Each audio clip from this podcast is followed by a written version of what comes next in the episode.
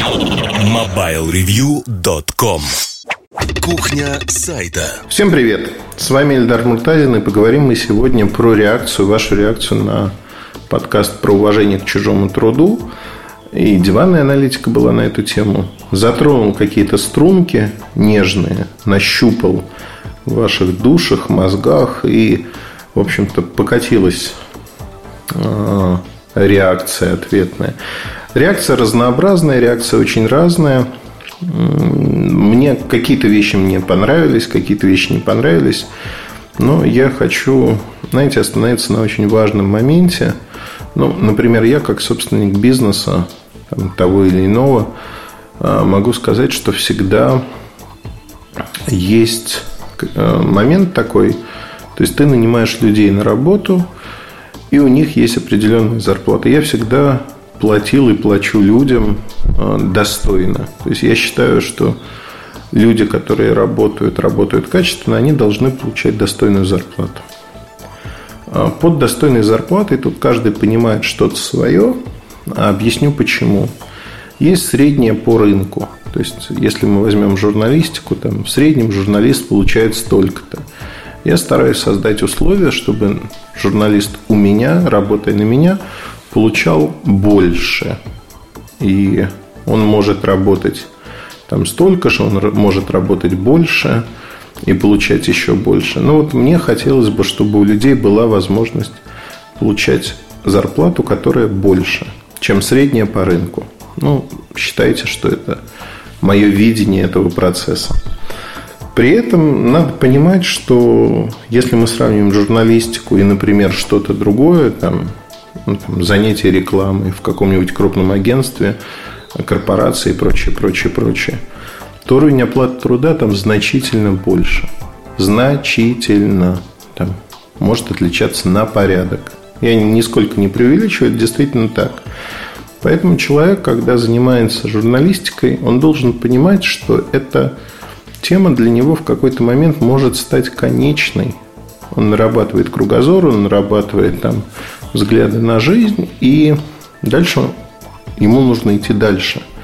Очень многие люди, кто работал со мной и у меня, они пошли дальше, у меня нет в этом аспекте никаких обид, переживаний. Ну, там последний пример – это Артем Лутфулин, который является директором по рекламе а, компании Мейзу в странах, там, в России в частности.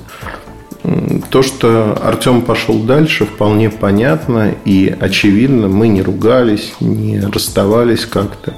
Больше того, я Артема в его начинании изначально поддерживал, потому что всегда есть, ну, вот когда ты собственник бизнеса, всегда есть ограничения. Ты можешь дружить с людьми, ты можешь их любить, все что угодно. Но есть суровая реальность что вот эта работа стоит вот столько. Иначе все не склеивается, не складывается. Доплачивайте своего кармана. Ну, есть примеры, когда люди доплачивают из своего кармана, имея на то возможность. Ну, назовем их так, меценаты. Но у меня такой возможности, например, нет, и я не считаю это правильным. Вот описав эту историю, там не историю Артема или редакции, просто описав это, я хочу перекинуть мостик дальше – Потому что часто люди идут куда-то работать, неважно кем, токарем, водителем троллейбуса, ну, кем-то. И говорят, слушайте, ну, вот это деньги, на которые нельзя жить. Я смотрю, Вася занимается вот тем-то, ерундой какой-то, а получает в 3, в 4, в 5 раз больше. Я хочу быть как Вася. И поэтому я не делаю свою работу. А вы знаете, мне претят вообще вот эта история как класс.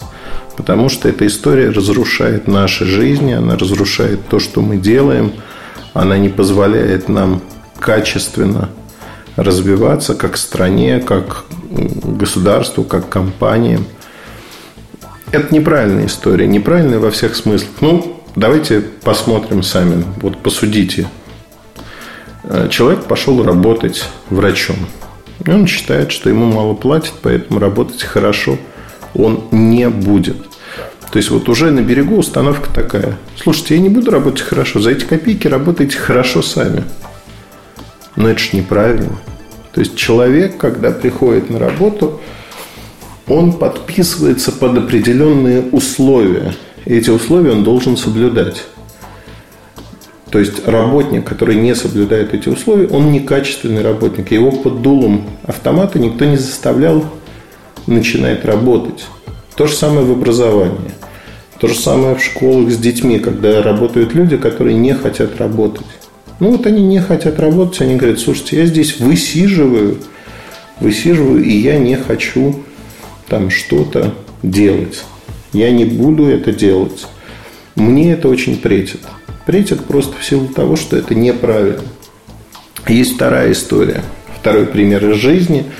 Мне кажется, он тоже очень важен. Ну, может быть, вы сталкивались с этим. Значит, у меня есть хороший пример. У меня есть приятельница, которая много лет проработала в компании, очень переживала за свое дело. Ну, как свое, она наемник. Но переживала за свой фронт работы. И ее пригласили работать в другую компанию. Она без скандала, совершенно спокойно решила туда уйти, договорилась об этом. И не через две недели она уходила, а через два месяца. Передавала дела, делала какую-то работу. Вот вы знаете, человек эти два месяца не расслаблялся, а работал ровно столько же, сколько он работал до того. Даже чуть больше, потому что передавал дела. До последнего дня, до последнего рабочего дня. Она не уехала в отпуск на это время. Она работала. Вот и до. Мне многие коллеги смотрели и говорили, слушай, ну там Света пусть ее зовут, Света, зачем ты это делаешь? Ну ты же все равно отсюда уходишь. И людям все равно, большинство, 99% людей, когда уходят, они прекращают работать, они высиживают, чтобы получить там какие-то вещи, выходное пособие и прочее, прочее. Они не делают свою работу. На что Света сказала очень правильную вещь. Но посмотрел на этих людей и сказал, ребята, а вообще вот как так? Ну, мне же за это платят деньги – не важно, что я ухожу, но мне платят за конкретные вещи, которые я делаю. К сожалению, таких людей, как Света, очень мало. Когда человек уже знает, что он куда-то уходит, он просто бросает это все и пусть оно будет, как будет, а я уже не буду этим заниматься. И меня это, это не зависит от уровня оплаты труда. Это вот такая ментальность, если хотите. Меня тут на днях удивило. Я разговаривал с очень близким другом, и он мне сказал, что я вот сейчас меняю работу, и там у меня конфликт на работе, поэтому я месяц еще работаю, но этот месяц я вообще ничего делать не хочу и не буду. И я все это выслушал, говорю, слушай, эмоции это все хорошо, но тебе этот месяц будут платить твою зарплату. Ты хорошо проработал все эти годы в компании. Ты делал свою работу много лет подряд – изо дня в день. Зачем все изгадить тем? Да, это можно эмоционально объяснить, там, что тебя обманули, еще что-то сделали. Но ты гадишь себе свою трудовую репутацию и сгадишь просто тем, что сорвешься в этот месяц и ничего делать не будешь. То есть осознанно будешь гадить компании, в которой ты работал.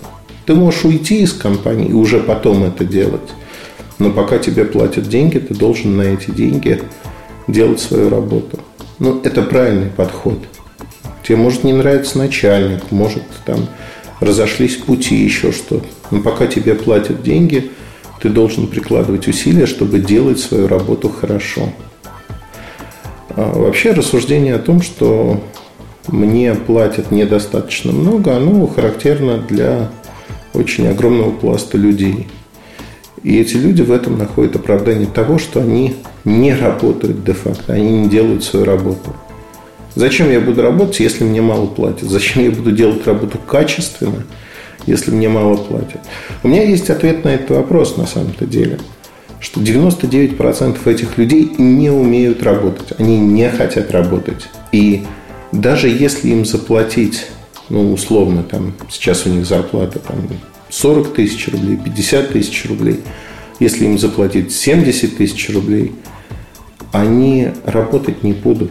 Ну, поработают они месяц, да, порадуются новым деньгам. А дальше повторится ситуация один в один. Они сделают ровно то же самое. Они снова начнут плакаться и жаловаться, что их недостаточно ценят, им недостаточно платят и прочее, прочее. Мне везет в жизни. Я с такими людьми практически не сталкиваюсь. А когда люди начинают делать что-то подобное, вот практически не сталкиваюсь, несколько было столкновений, мы с ними просто быстро и безболезненно расстаемся. Расстаемся, потому что ну, невозможно, нельзя. Нельзя такое отношение к работе пестовать и культивировать. Это неправильно во всех смыслах. Я вам могу сказать одно, что необходимо, вот что бы ни происходило, до последнего момента свои, стоять на своем посту, делать свою работу, делать ее качественно. По-другому делать ее нельзя.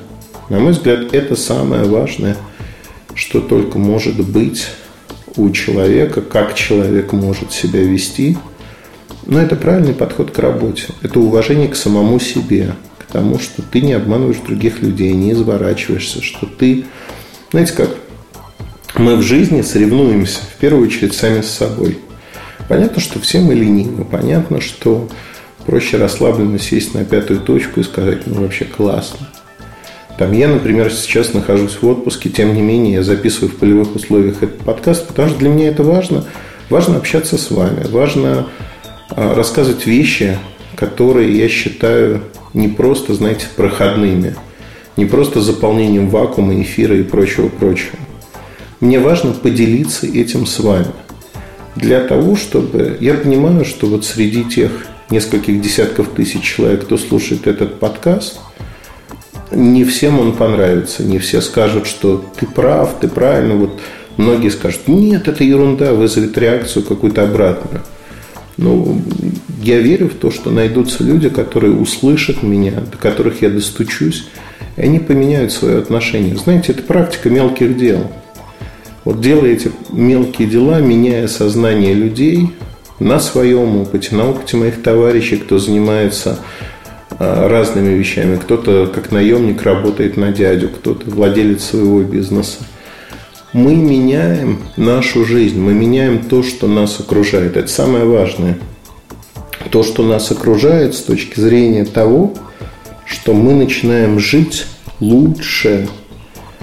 А под лучше я понимаю простую штуку, что меняя эту жизнь и делая свою работу лучше – мы не кладем в карман дядя какие-то дополнительные деньги.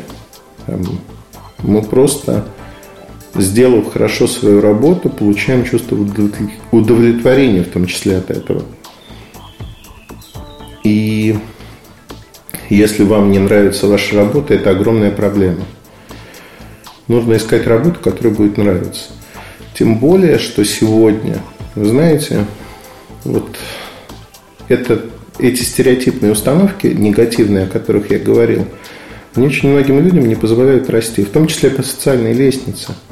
У меня есть перед глазами пример моего товарища. Он из небольшого сибирского города получил типичное образование, средняя школа, пошел учиться дальше в институт. Ну, это вот в институте 2000-е годы он учился. И с э, его образованием, с его профилем. То есть он, у него не было красного диплома и прочее, прочее. Не было опыта работы. Тем не менее, он подходил к работе очень ответственно. Он учился, разбивался и вгрызался в работу. Потому что когда его, скажем так, люди на его уровне говорили, слушайте, вы платите за это копейки, я это не буду делать. Он это делал. Над ним издевались, смеялись, говорили, ну ты дурак. Вот этот дурак сейчас заместитель генерального директора очень крупной компании. Потому что своим горбом этот дурак, он вынес это все, сжав зубы, да. Он понимал, он был чуть-чуть умнее своих сверстников. Он понимал, что начав это делать, он может далеко пройти по этому пути. Но для этого ему нужно быть работоспособным, ему нужно уважать свою работу и себя. И э, каждый раз это всегда же шанс, это всегда возможность. Когда вам кто-то дает новое направление, в котором можно развиваться, приведу другой пример. молодая девчонка а, на работе подкидывает разные направления, куда можно развиваться и делать. А она не идет по этим направлениям и считает, что это какая-то ерунда, что ее пытаются эксплуатировать, потому что она молодая э, и не делает этого. А другая молодая девчонка хватается за это направление и неожиданно оказывается, что она незаменима во многих вещах. И резко начинает расти зарплата, резко начинает расти зона ответственности, у нее появляется один, два, три подчиненных. Постепенно под нее формируется отдел, и она становится тем самым начальником. Причем становится почему? Да потому что хваталось за разные направления. Нет, понятно, что говорят, что все через постель, да, вот это всегда стандартное объяснение. Почему ты не успешен? Потому что у меня моральные принципы есть внутри. Я не сплю с начальником. Но поверьте, и она не спала. Ну, хотя не знаю, да, но это не важно. Но этого не было. То есть она показывает работу. И можно себя утешать тем, что ты самый умный, ты самый хороший, и поэтому ты не будешь этого делать. Потому что тебя так воспитали. На самом деле воспитали лентяем. Лентяем и человеком, который имеет ущербную логику. Я понимаю, что я сейчас очень многих обижаю. Тем не менее, каждый получает ровно то, что он заслужил. Если человек много работает, не боится хвататься за разные вещи выполняет свою работу хорошо до последнего момента, вот пока он стоит на своем посту. Это правильно. И это, ну, вы знаете, это вызывает уважение. Это вызывает огромное уважение. А вот обратные примеры, наверное, когда неуважение там, у меня вызывают какие-то вещи за предель, ну и вообще в обществе – я детям рассказывал недавно о том, что почему это так. Ну, представьте себе, это абсолютно реальная история. Во время Первой мировой войны люди, ну, я не знаю, можно вспомнить, а, как немецкая эскадра выходила в море, зная, что англичане ее потопят. Как наши шли к Цусиме в а, русско-японскую войну. Люди шли на верную смерть. Почему? Потому что много лет до этого они получали деньги, они получали зарплату от государства а, за то, что они выполняют свою работу. Да, государство не дало им новые корабли, да, они не дали им корабли, с помощью которых они могли бы воевать. Но это тоже форма общественного договора. Эти люди понимали, что они должны не бежать, сломя голову, а выполнить свою работу. Они выполнили свою работу. Я понимаю, что у многих это не находит сегодня знаете, такой поддержки и понимания, более того. Но приведу современный пример, когда а, а, тонул один из паромов недавно. Капитан покинул паром не последним, а одним из первых.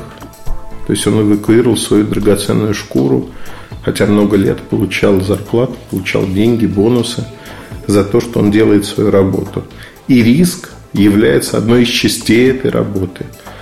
Не только риск, но ответственность за экипаж и пассажиров. У него этого не было. У него не было этой установки. У него была установка «Да горя оно все синим пламенем, я не буду этого делать». Вот это неправильно. Неправильно в мозгах. Причем это не только российская проблема, она общемировая. Но поменяв отношение к работе, к тому, что вы делаете, я ни в коем случае не говорю о том, что вам жертвовать собой нужно. Но чтобы быть успешным, нужна самая малость. Начать работать и поменять свое отношение к работе, к тому, что вы делаете и почему. И что получается на выходе.